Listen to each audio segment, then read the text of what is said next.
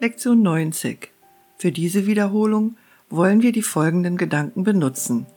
Aus der Lektion 79. Lass mich das Problem erkennen, damit es gelöst werden kann. Lass mich heute erkennen, dass das Problem immer irgendeine Form von Groll ist, den ich hegen möchte. Lass mich auch verstehen, dass die Lösung immer ein Wunder ist, durch welches ich den Groll ersetzen lasse.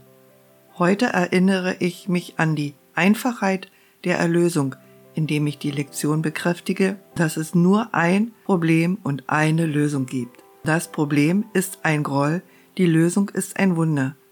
Und ich lade die Lösung dadurch ein, zu mir zu kommen, dass ich den Groll vergebe und das Wunder willkommen heiße, das an seine Stelle tritt. Konkrete Anwendungsformen dieses Gedanken könnten folgendermaßen lauten.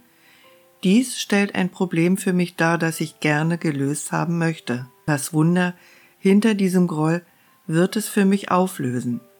Die Antwort auf dieses Problem ist das Wunder, das es verbirgt.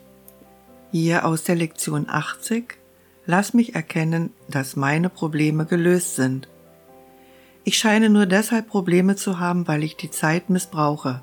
Ich glaube, dass das Problem zuerst da ist und Zeit vergehen muss, bevor es gelöst werden kann. Ich sehe die Gleichzeitigkeit nicht, in der Problem und Antwort auftreten.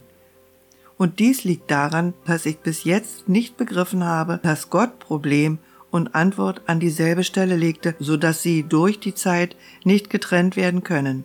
Der Heilige Geist wird mich dies lehren, wenn ich ihn nur lasse, und ich werde verstehen, dass es mir unmöglich ist, ein Problem zu haben, das nicht bereits gelöst ist. Folgende Formen des Gedankens werden für konkrete Anwendung nützlich sein. Ich brauche nicht darauf zu warten, dass dies gelöst wird. Die Antwort auf dieses Problem ist mir bereits gegeben, wenn ich sie nur annehmen will. Die Zeit kann dieses Problem nicht von seiner Lösung trennen.